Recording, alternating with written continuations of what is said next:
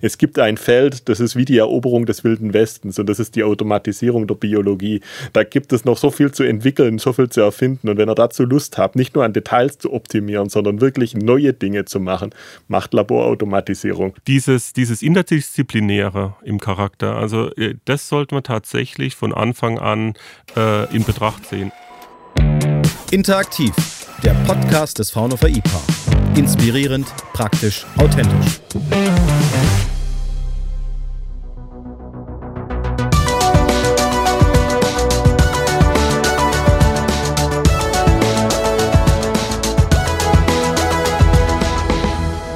Meine heutigen Gäste sind Andreas Traube und Dr. Kai Sohn. Andreas leitet die Abteilung Laborautomatisierung und Bioproduktionstechnik am Fraunhofer Institut für Produktionstechnik und Automatisierung IPA, kurz Fraunhofer IPA. Der schwäbische Maschinenbauer ist seit 17 Jahren am Institut. Seine Leidenschaft ist das Rennradfahren, Lieblingsmarke Open. Kai Sohn leitet das Innovationsfeld In-vitro-Diagnostik am Fraunhofer Institut für Grenzflächen und Bioverfahren, kurz Fraunhofer IGB. Der badische Biologe ist seit 22 Jahren am Institut. Als ehemaliger Leichtathletiksportler trainiert er in seiner Freizeit Kinder und Jugendliche in den Disziplinen Sprint, Weit- und Hochsprung. Ich freue mich sehr, dass ihr heute hier seid. Hallo Andreas, hallo Kai. Hallo, freut mich, dass es geklappt hat. Ja, hallo Kai, hallo Fred, freut mich auch. Äh, schön, dass wir hier heute zusammenkommen. Wird ein spannender Podcast heute. Davon gehe ich mal aus.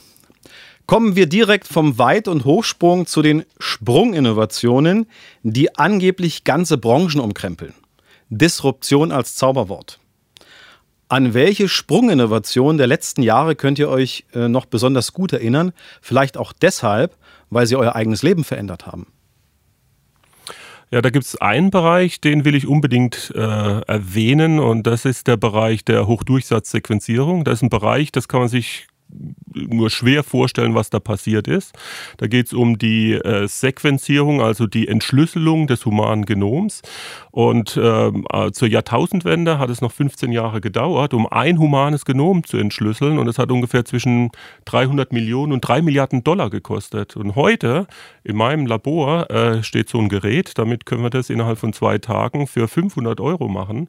Und das ist ein Bereich, äh, den, der, der, das ist schwer zu vergleichen. Noch nicht mal mit Moore's Law, der ja die ganze Digitalisierung getrieben hat. Ja? Und ich glaube, das ist eine echte Sprunginnovation und deswegen auch ein zentrales Arbeitsgebiet, mit dem wir uns jetzt gerade beschäftigen. Ja, mir sind da zwei Themen eingefallen. Also zum einen, ich sage mal ganz privat, äh, wenn ich an, dran denke, wie ich am IPA angefangen habe und wenn ich Dienstreisen gemacht habe. Ich bin in eine Stadt gekommen aus einem Bahnhof raus und äh, ja, da hat man vorher einen Stadtplan äh, sich runterladen müssen und ausdrucken müssen. Man hat gucken müssen, wie komme ich jetzt dahin, wo ich hin will. Heute habe ich ein Smartphone. Ich weiß schon dort, wo ich essen gehen kann. Äh, ich finde das beste Restaurant in der Stadt. Ich habe keinerlei Probleme. Ich kriege eine Fahrkarte und ich kann zur Not auch noch gleich fragen, wo sich gerade meine Frau befindet. Also das ist einfach nur geil und äh, man muss über nichts mehr nachdenken, sondern kann super spontan mit diesem digitalen Tool reagieren. Also das ist das eine, was mir da einfällt. Ja, und an das, was Kai äh, gesagt hat, kann ich eigentlich glatt anschließen. Also äh, kenne ich aus dem privaten Bereich. Also, das ist schon Wahnsinn, wenn man da persönliche Schicksale vor ein paar Jahren gesehen hat, gerade im onkologischen Bereich. Äh, und heute, äh, wo mit mit äh, bei Krebspatienten der Krebs schon fortgeschritten ist, Proben eingesendet werden, die Proben genauestens analysiert werden und dann anschließend gesagt wird, bei dir aufgrund von der und der Mutation dieses Tumors hilft jetzt genau die und die und die Therapie und die wird zielgerichtet angewendet, hat keine Nebenwirkungen. Es ist geil.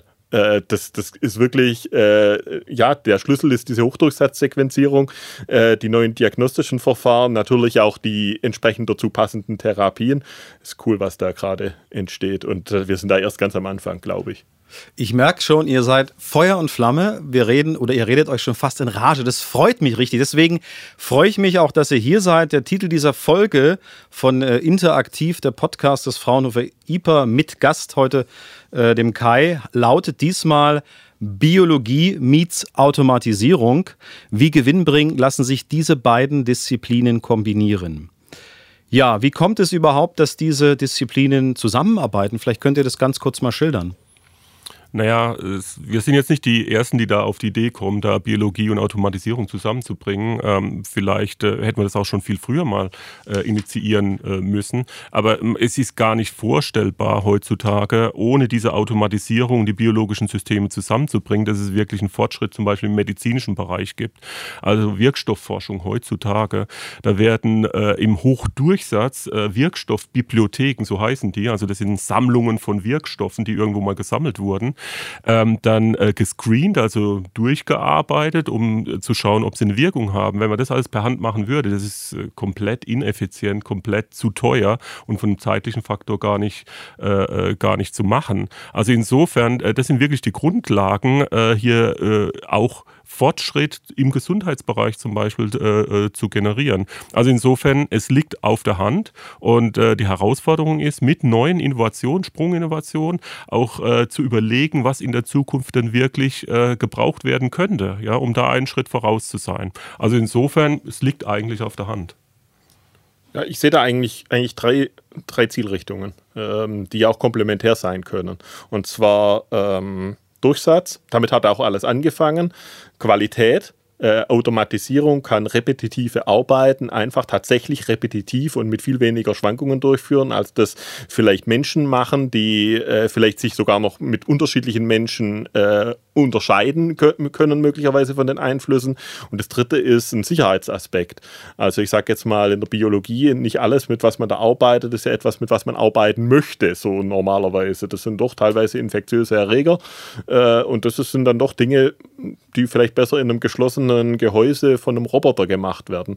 Und ähm, ja, und da muss man eben immer im Einzelfall gucken, was ist tatsächlich das Ziel von Automatisierung. Wie gesagt, angefangen hat alles mit Hochdurchsatz-Screening in der Pharmaentwicklung, aber heute äh, die Diagnostik, die wir heute sehen, wäre ohne Automatisierung gar nicht mehr denkbar.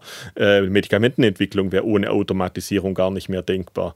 Und, ähm, und gleichzeitig ist es ja auch eine Frage von Fachkräftemangel, den wir heute im Labor ganz massiv sehen. Also die Kompetenzen, die im Labor arbeiten, die dort äh, die neuen diagnostischen Verfahren entwickeln und die Medikamente entwickeln, sind eigentlich viel zu schade, als, äh, als dass man die stupide Pipettieraufgaben oder stupide Labeling-Aufgaben und was da alles so tagtäglich gemacht wird, machen lässt. Das soll doch besser ein Automat er erfüllen. Und genau deswegen äh, passt das hervorragend zusammen.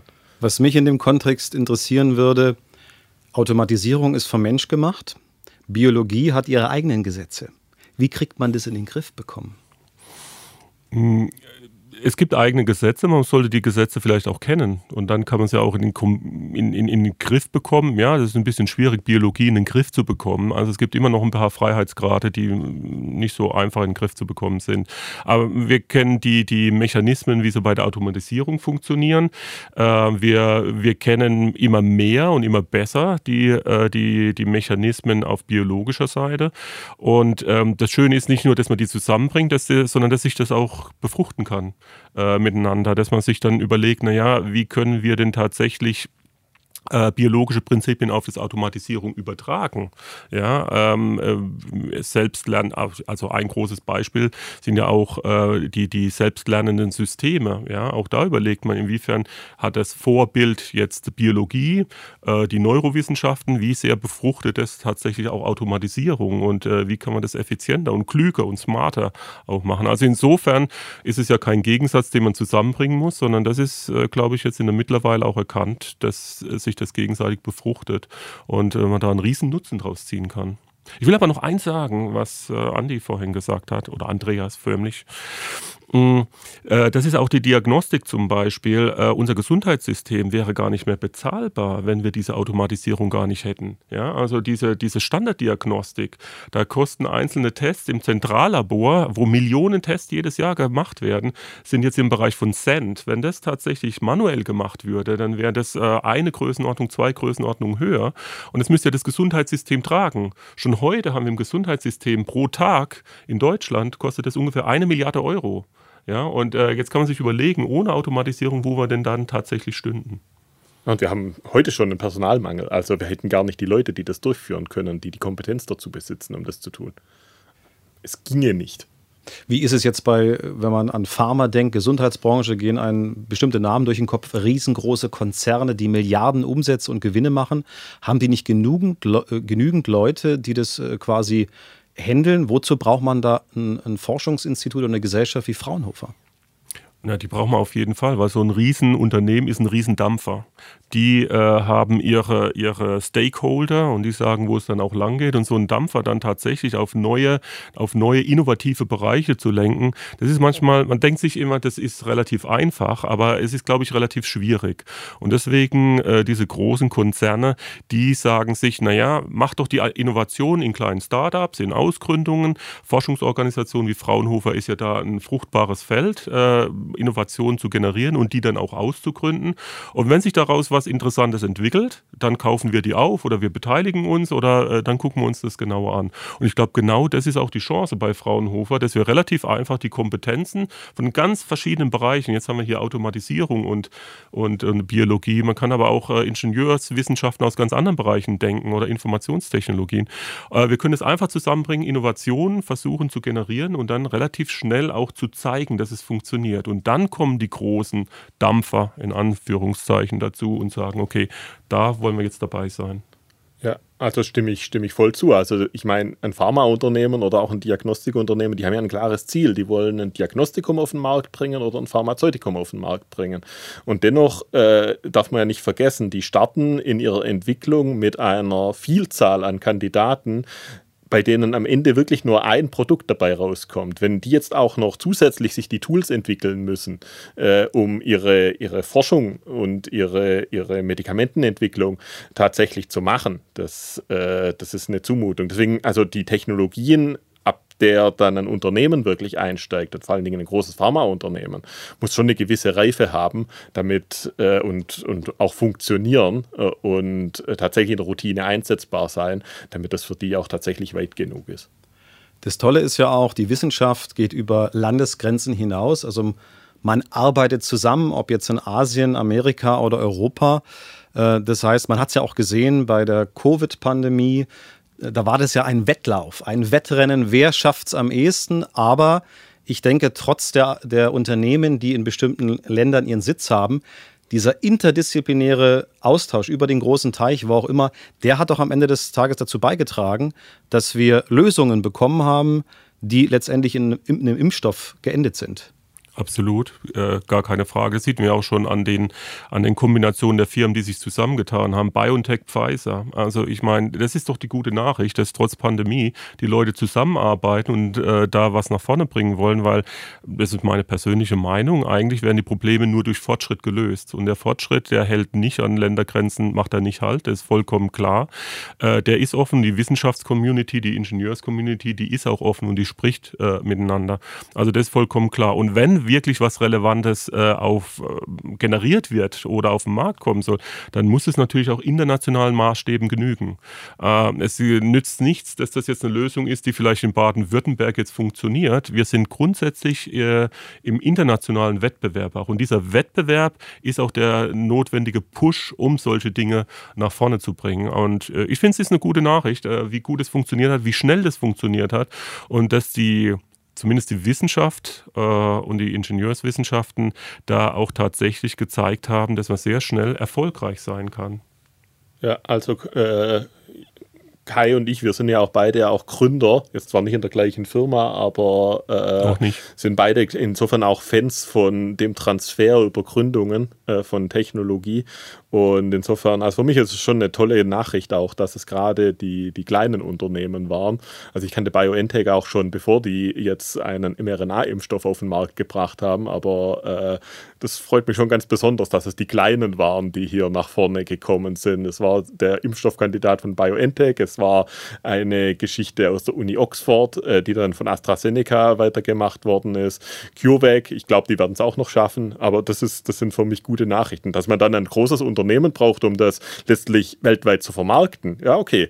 Aber vielleicht gibt es auch ein bisschen einen Fingerzeig, wo es in Zukunft hingeht. Transfer ist das richtige Stichwort. Kommen wir mal zu den Projekten, zu der Umsetzung ähm, aus der Industrie. Äh, zu welchen Aufgaben oder mit welchen Fragestellen kommen denn Unternehmen auf euch zu? Das wäre Frage 1. Und Frage 2, bei welchen Projekten habt ihr als Biologe und Automatisierer schon zusammengearbeitet? Ja, viele Unternehmen kommen im ersten Schritt erstmal aus meiner Sicht zu spät. Ähm, nämlich dann, wenn sie verzweifelt sind, äh, dann, wenn sie keine Lösung gefunden haben. Und ich glaube, da gibt es viele, die, ich sag jetzt mal, äh, schon fast ein bisschen verzweifelt sind, wenn sie zu uns kommen und, ähm, und dann erstmal generell mit der, mit der Fragestellung, sie brauchen eine Automatisierungslösung. Wir müssen das immer erstmal hinterfragen. Warum eigentlich? Was wollen sie damit erreichen? Ich habe es auch schon gesagt, es gibt unterschiedliche Ziele, weshalb man Automatisierung einsetzen will. Und, äh, und dann ist eine ganz andere Frage, ob es dann die Lösung, die tatsächlich von der Stange benötigt wird, tatsächlich gibt, äh, ist, ist eben die andere Frage. Ich bin ganz großer Fan von, von von Modularisierung. Ähm, ein, ein, Labor besteht letztlich aus, aus Workflows, aus Laborprozessen äh, mit vielen einzelnen Arbeitsschritten. Und letztlich wird jeder Arbeitsschritt von, von einem Gerät oder einem Automaten abgebildet. Das muss aber nicht alles von der gleichen Firma sein. Äh, die beste Lösung für ein Labor ist dann häufig tatsächlich eine zusammenkonfigurierte Lösung mit unterschiedlichen ähm, Geräten auch von unterschiedlichen Herstellern und über einen Roboter kann man dann beispielsweise noch eine Verkettung machen. Ähm, und dann hat man immer noch erst die, die reine Maschine gebaut. Dann ist das eigentlich Zweite, was wichtig ist, nämlich der Prozess. Das ist genau das, wofür der Kai zuständig ist.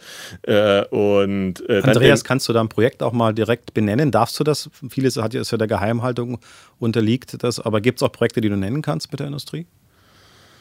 Ja, lass mich mal kurz überlegen. Ähm, ja, es, es ist tatsächlich vieles unter Geheimhaltung.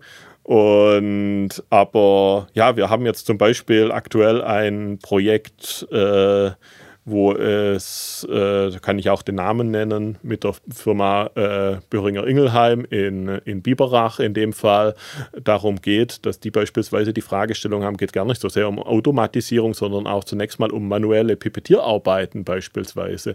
Haben wir äh, zusammen einen, einen Arbeitsplatz entwickelt, wo im Prinzip ein Mitarbeiter, der dort arbeitet, assistiert wird, der im Prinzip die Arbeitsvorgänge äh, angezeigt bekommt und dadurch eine Hilfestellung bekommt, so ein bisschen geleitet wird durch einen Prozess, gleichzeitig auch eine Prozessdokumentation stattfindet. Das ist aber ein Projekt, was jetzt das Fraunhofer IPA alleine macht. Da ist jetzt zum Beispiel Kai, da bist du jetzt nicht dabei. So da Projekt. bin ich nicht dabei, nein. Gibt es äh, andere Projekte, wo ihr wirklich schon, das war ja auch die Frage, zusammengearbeitet habt? Im, Im Moment leider noch zu wenig. Wir haben schon zusammengearbeitet, ja, das ist richtig. Es gibt ein großes Projekt, ähm, wo wir zum Beispiel in Richtung Biomarker unterwegs waren. Und äh, da ging es wirklich, da war die Fragestellung, ja, können wir völlig neue Biomarker generieren für die, für die Frühdiagnose von Prostatakrebs und äh, um, äh, um einen weiteren äh, Test zu etablieren, wenn jemand ähm, einen Verdacht auf Prostatakrebs hat, äh, zu verhindern, dass der biopsiert werden muss mit großem Aufwand und mit großem Risiko.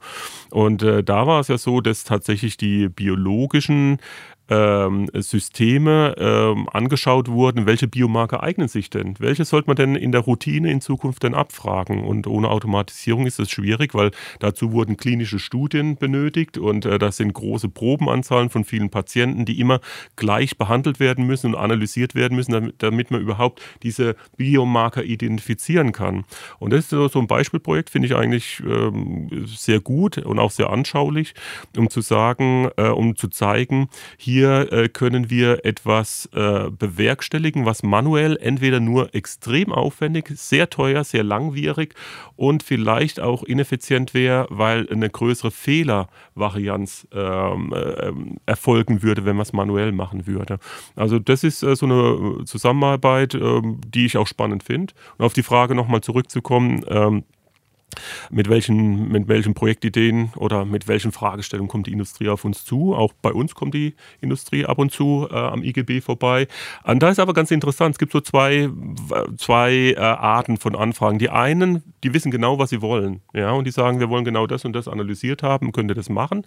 Und äh, das können wir dann machen. Dann ist es mehr so eine Art, naja, Dienstleistung ist es nicht, aber dann ist es so ein bisschen auch ein Service-Charakter hat das Ganze. Das ist aus meiner Sicht oftmals ein bisschen langweilig, auch wenn wir es äh, gerne tun. Äh, spannender ist es, die, wenn, wenn die Industrie es nicht so genau weiß. Die haben ein Problem, die schildern ihr Problem und dann können wir, wenn wir rechtzeitig dazu kommen, nicht so, so spät, wie Andreas das sagt, dann können wir auch beraten und können zusammen überlegen, welchen Weg wir gehen können oder wie, wie, wie riskant oder wie, wie innovativ will dann tatsächlich die Firma da sein. Und dann können wir wirklich richtig tolle Projekte auf den Weg bringen und ähm, oftmals ist es dann auch äh, von Erfolg gekrönt. Wir haben auch die Misserfolge, das ist klar. Aber das sind wirklich die spannenden Projekte, die mag ich dann tatsächlich. Das heißt für den Hörer ähm, jetzt nochmal zusammengefasst, wie hast du es gesagt, Andreas, da ist das Kind schon in den Brunnen gefallen? Also die kommen zu spät, das nehme ich mit. Das Zweite ist, es gibt eine konkrete Fragestellung, wo man sagt, am Ende hätte ich gern das Ergebnis. Und dann kommt das, was ein Stück weit auch Vorlaufforschung ist oder auch in das Geschäftsmodell von Fraunhofer, nämlich ich habe eine Fragestellung, weiß aber noch gar nicht, wie das Ergebnis aussieht. Am Ende des Tages, das ist ja das Tolle bei angewandter Forschung, es sollte ein Ergebnis geben. Wie das aussieht, weiß man nicht. Also wirklich eine bunte Range an tatsächlich Projekt- und Kundenanfragen. Absolut. Ja, also ich glaube, äh, rausheben muss man mal unsere, unsere Kombination, die wir hier haben. Ich muss nur über den Gang laufen und bin beim Kai in seinen, in seinen Labors. Äh, genauso, er kann zu uns rüberkommen und hat ein ganzes Portfolio von Laborautomaten, die, die auch zur Verfügung stehen zur Benutzung. Also die Kombination, die wir dort oben in Feingen auf unserem Campus haben, die ist ziemlich einmalig. Das gibt's, äh, das gibt's nicht so häufig, äh, dass man so super zusammenarbeiten kann. Und das, ist schon, das ist schon eine super Kombi.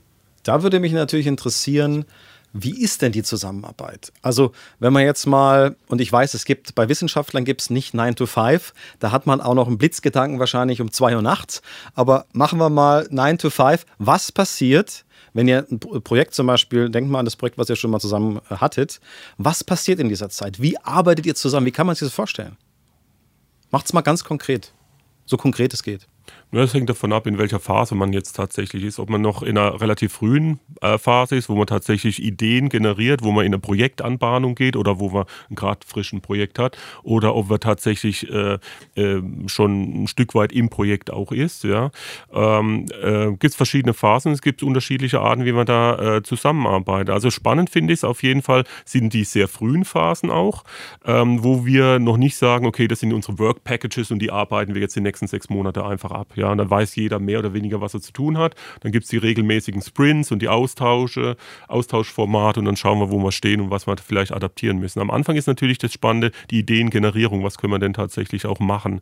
Und äh, da hatten wir gerade im letzten Jahr, äh, zu Corona, gab es ja dann auch äh, ein großer Bedarf an Ideen äh, die zu generieren und äh, hier was auf die Beine zu stellen und was Neues vielleicht zu versuchen. Ja. Und da ist es wirklich sehr hilfreich. Wir können über den Gang gehen, wir können uns treffen einfach äh, oder nein, natürlich gibt es die Videochat-Plattformen jetzt auch, ja, und können einfach, weil wir uns auch schon ein bisschen kennen, äh, sehr offen und vertrauensvoll miteinander sprechen, ein bisschen brainstormen und dann sagen, okay, wie können wir das jetzt hier an, äh, ansetzen? Also beim, beim Corona äh, sprechen wir, glaube ich, noch ein bisschen drüber, ja, da ging es wirklich darum, wie können wir das vielleicht mit dem, was wir können, jetzt einfach übersetzen, um zum Beispiel den Durchsatz, die Zuverlässigkeit zum Beispiel erhöhen.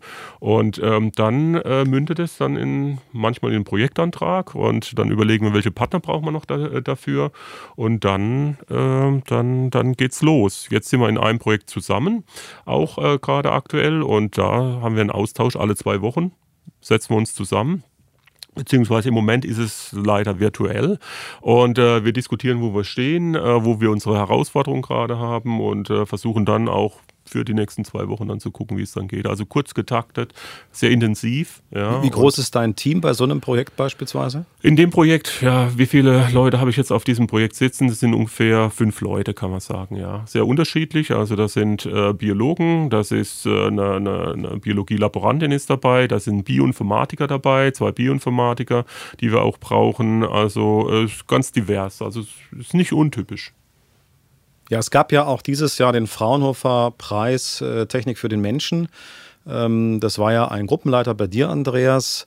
Und es kommt zur richtigen Zeit. Da geht es um impfstofffreies oder nee, chemikalienfreie Impfstoffe. Richtig. Mhm. Ja, also das ist, das ist eine tolle Geschichte. Äh, hat natürlich eine, eine lange Vorgeschichte bereits. So einen Preis bekommt man ja für eine fertige Technologie. Und die Technologie ist ja inzwischen auch äh, bereits äh, in der industriellen Verwertung, was uns auch total freut. Äh, und äh, das ist ein, eine Technologie mit einer mit einer Wahnsinns, äh, mit einem Wahnsinnspotenzial. Also freut mich auch für den Martin hier, dass er den Preis hier gewonnen hat. Und ich freue mich auch, dass das eigentlich laufend immer zu weiteren Projekten in dem Bereich kommt. Aber vielleicht nochmal zu unserer Zusammenarbeit. Also wir das, das, Spannende ist wirklich, wenn, wenn hier Ideen, sei es beim Kai, sei es bei mir äh, vorhanden sind, äh, dann wird zum Telefonhörer gegriffen, wir diskutieren miteinander. Ich glaube, der Kai hat das Talent, äh, seine Themen für mich so verständlich darzustellen, dass ich das als Maschinenbauer gut verstehe. Äh, der Kai versteht, glaube ich, auch ganz gut, was so äh, von der Gerätetechnik her möglich ist. Auf jeden Fall. Und ähm, und dann, das ist eigentlich die spannende Phase, wenn dann das Brainstorming losgeht, äh, ja, was könnte jetzt da für eine Forschungsidee dahinter stehen?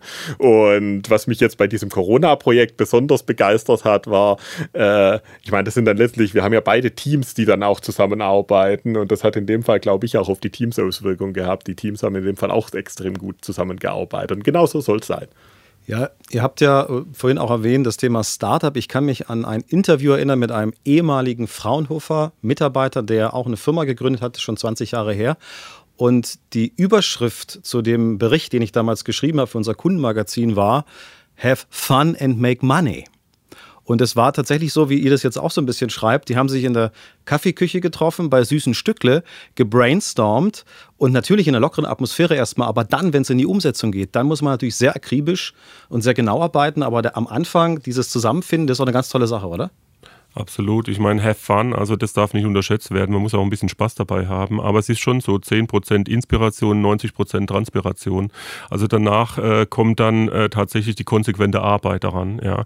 Aber ähm, diese, diese Kultur oder diese, diese Freude daran, tatsächlich den konsequenten Schritt dann auch ins Unternehmertum zu gehen und da was auf die, auf die ähm, was zum Rollen zu bringen, ja, äh, das kann sehr, sehr befriedigend sein. Und das ist äh, tatsächlich eigentlich die Philosophie auch von Fraunhofer, hier diesen Stein ins Rollen zu bringen, um dann äh, Wissenschaft äh, hin äh, über, äh, zur Anwendung zu bringen, über die Erfindung zur Anwendung dann zu bringen ins Unternehmertum.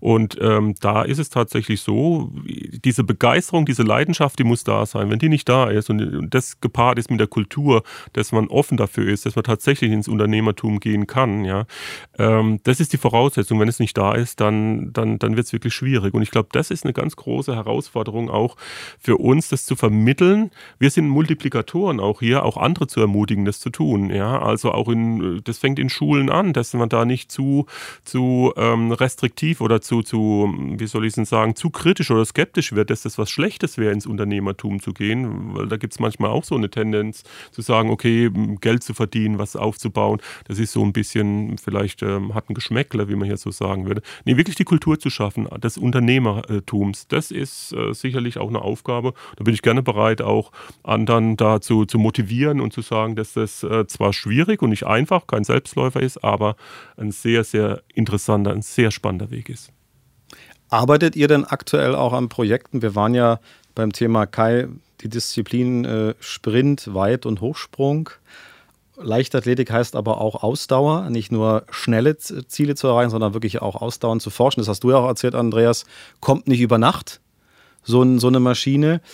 Gibt es denn, oder könnt ihr so ein bisschen den Vorhang runterlassen, an welchen zukünftigen Sprunginnovationen dann Fraunhofer ihr von den beiden Instituten schon arbeitet? Oder ist das noch zu geheim? Ja, ein bisschen, äh, die Frage ist, in welches Detail gehen wir jetzt? Also geheim soll was es nicht darfst, sein. Was du, was du sagen darfst. Man muss ja schon ein bisschen Werbung machen, in, in, in welche Richtung das tatsächlich geht. Äh, manche Sachen sind äh, sehr, sehr speziell. Da wird jetzt der, äh, der, der, der, der, der Otto-Normalverbraucher jetzt vielleicht weniger mit anfangen können äh, für bestimmte diagnostische Zwecke. Aber zum Beispiel ein Ziel ist die äh, Frühdiagnose von Tumoren. Ja, also ich sage jetzt nicht Frühdiagnose, das ist immer so ein sehr, sehr hehres Ziel, das tatsächlich zu leisten, aber zumindest Frühdiagnose, hier tatsächlich neue äh, Verfahren, neue diagnostische Verfahren äh, zu entwickeln. Da sind wir zum Beispiel jetzt äh, in einem Projekt drin mit der, äh, mit dem Uniklinik Erlangen. Tolle Leute, äh, die uns äh, den im Bereich ähm, Pankreaskarzinom, also Bauchspeicheldrüsenkrebs, jetzt unterstützen, wo wir zusammenarbeiten. Und das ist zum Beispiel ein Ziel, was ich sehr befriedigend fände, wenn wir es schaffen würden, zum Beispiel den, den, das Karzinom ein Jahr früher zu erkennen, weil äh, wenn es diagnostiziert ist heute, dann sterben die Leute zu 95 Prozent. Die fünf Jahres äh, ist erschreckend niedrig. Ja, das ist so ein ganz tückischer Krebs. Und ein Jahr früher kann man vielleicht noch operieren. Ja, also das sind ein, zugleich Motivation als auch ähm, Freude, da vielleicht was bewegen zu können. Es gibt auch andere Bereiche in den diagnostischen äh, äh Bereichen, ähm, wo wir in der Vergangenheit äh, jetzt einiges getan haben. Erregeridentifizierung bei Sepsispatienten, Intensivpatienten, da haben wir ein Verfahren entwickelt. Das ist äh, deutlich, deutlich zuverlässiger als alles, was es bisher gab. Und es ging dann in diese Ausgründung zum Beispiel rein. Aber das sind so äh, Themen, die, die uns jetzt gerade sehr stark bewegen. Ja. Ich finde, die Diagnostik ist da inzwischen äh, extrem weit und äh, es begeistert mich, was da alles diagnostiziert werden kann inzwischen. Ich finde, jetzt ist es Zeit, dass die Therapie nachzieht und dass wir entsprechend individuell auch therapieren können. Und ähm, wir haben jetzt seit diesem Jahr ein äh, hier vom Land Baden-Württemberg gefördertes Projekt, äh, nennt sich Solid CAR T. Ähm, da geht es um, um Zelltherapien, die eingesetzt werden, in dem Fall bei soliden Tumoren, also äh, im Prinzip eine, eine Immunzelltherapie, äh, mit der ein Krebs tatsächlich heilend äh, behandelt werden kann. Und ähm, so ist die Produktion muss natürlich hochgradig personalisiert erfolgen und auch dezentral erfolgen, weil man Zellen nicht so einfach äh, transportieren kann oder, oder es zumindest eine logistisch eine riesen Herausforderung ist. Deswegen ist unsere Vision tatsächlich in kleinen Produktionseinheiten, nachdem ich das Wissen habe, äh, was ein Patient genau braucht, tatsächlich für den Patienten genau individuell zum Beispiel ein solches Zelltherapeutikum herstellen zu können. Ähm, da, da, wird aber die Pipeline noch, noch ganz weit aufgehen. Also äh, wir sehen es an den RNA-Impfstoffen heute. Auch das ist ein Beispiel. RNAs. Es gibt die Peptide als eigene Therapieklasse. Äh, und ähm, wir glauben an kleine Produktionseinheiten, die dezentral hergestellt werden. Und was mich da besonders begeistert ist, es ist die, am Ende die Kombination. Es ist eine technische Einheit und äh, ein biologischer Prozess, das biologische Produkt. Das wird zu, eine, zu einer Kombination. Das eine kann nicht ohne das andere. Und ähm, da entstehen ganz neue Geschäftsmodelle. So ein bisschen kann man dem Bereich tatsächlich fragen, braucht das da tatsächlich die große Pharmaindustrie in Zukunft noch? Ja, wir haben ja hinter die Überschrift geschrieben, römisch 1 weil ich habe das Gefühl, wir könnten jetzt auch eine Stunde weiterreden. Aber jetzt machen wir mal an der Stelle einen Punkt. War jetzt sehr spannend, müssen die Zuhörerinnen und Zuhörer erstmal sich mit beschäftigen. Und äh, ich habe einen Erkenntnisgewinn. Der lautet, Biologen und Automatisierer arbeiten wunderbar zusammen, weil sie können sich ergänzen. Und dann habe ich noch ein Plädoyer. Liebe Unternehmen, bitte meldet euch rechtzeitig, nicht wenn das Kind in den Brunnen gefallen ist. Kann man das so stehen lassen? Ich kann da komplett zustimmen, auf jeden Fall. Es gibt noch viele Dinge, die wir besprechen können, ja. Allerdings steigt auch langsam die Temperatur in dem Raum. Die Klimaanlage wurde abgeschaltet, äh, um den Geräuschpegel niedrig zu halten. Ich glaube, wir haben uns jetzt was verdient, äh, was zu trinken. Da drüben stehen ein paar Flaschen, sehe ich gerade. Wahrscheinlich aus Fermentation hergestellt, oder? Biologisch korrekt und automatisiert, ja. Zu guter Letzt. Super. Dann überlasse ich euch jetzt noch jeder vielleicht mit einem kleinen Schlussplädoyer, der auf dem Bierdeckel passt oder auf dem Post-it. Leg los ja, kleine Motivation an, an, die, an die Jungingenieure, die heute Maschinenbau oder Automatisierungstechnik studieren. Denkt nicht nur an Automobilbau oder an äh, Themen, die äh, in, in diese Richtung gehen, die jetzt vielleicht zum klassischen Maschinenbau gehen. Es gibt ein Feld, das ist wie die Eroberung des Wilden Westens und das ist die Automatisierung der Biologie. Da gibt es noch so viel zu entwickeln, so viel zu erfinden und wenn ihr dazu Lust habt, nicht nur an Details zu optimieren, sondern wirklich neue Dinge zu machen, macht Laborautomatisierung und kommt dann ans IPA? Da würde ich ins gleiche Horn stoßen, allerdings nicht nur ans IPA kommen, sondern auch ans IGB, ganz klar, muss ich ja auch dazu sagen.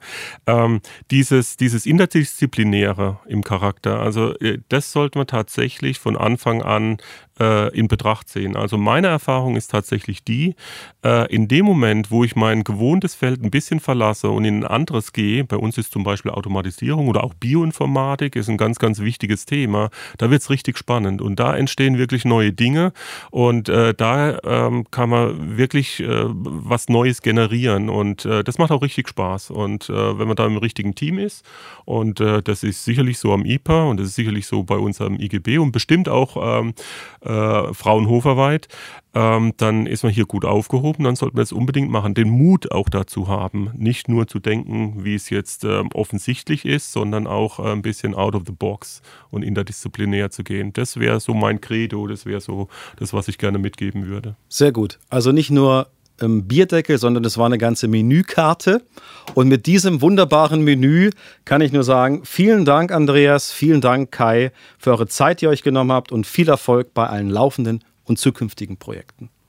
Dankeschön, dass wir auch hier sein konnten. Sehr gerne. Bis zum nächsten Mal. Tschüss. Tschüss.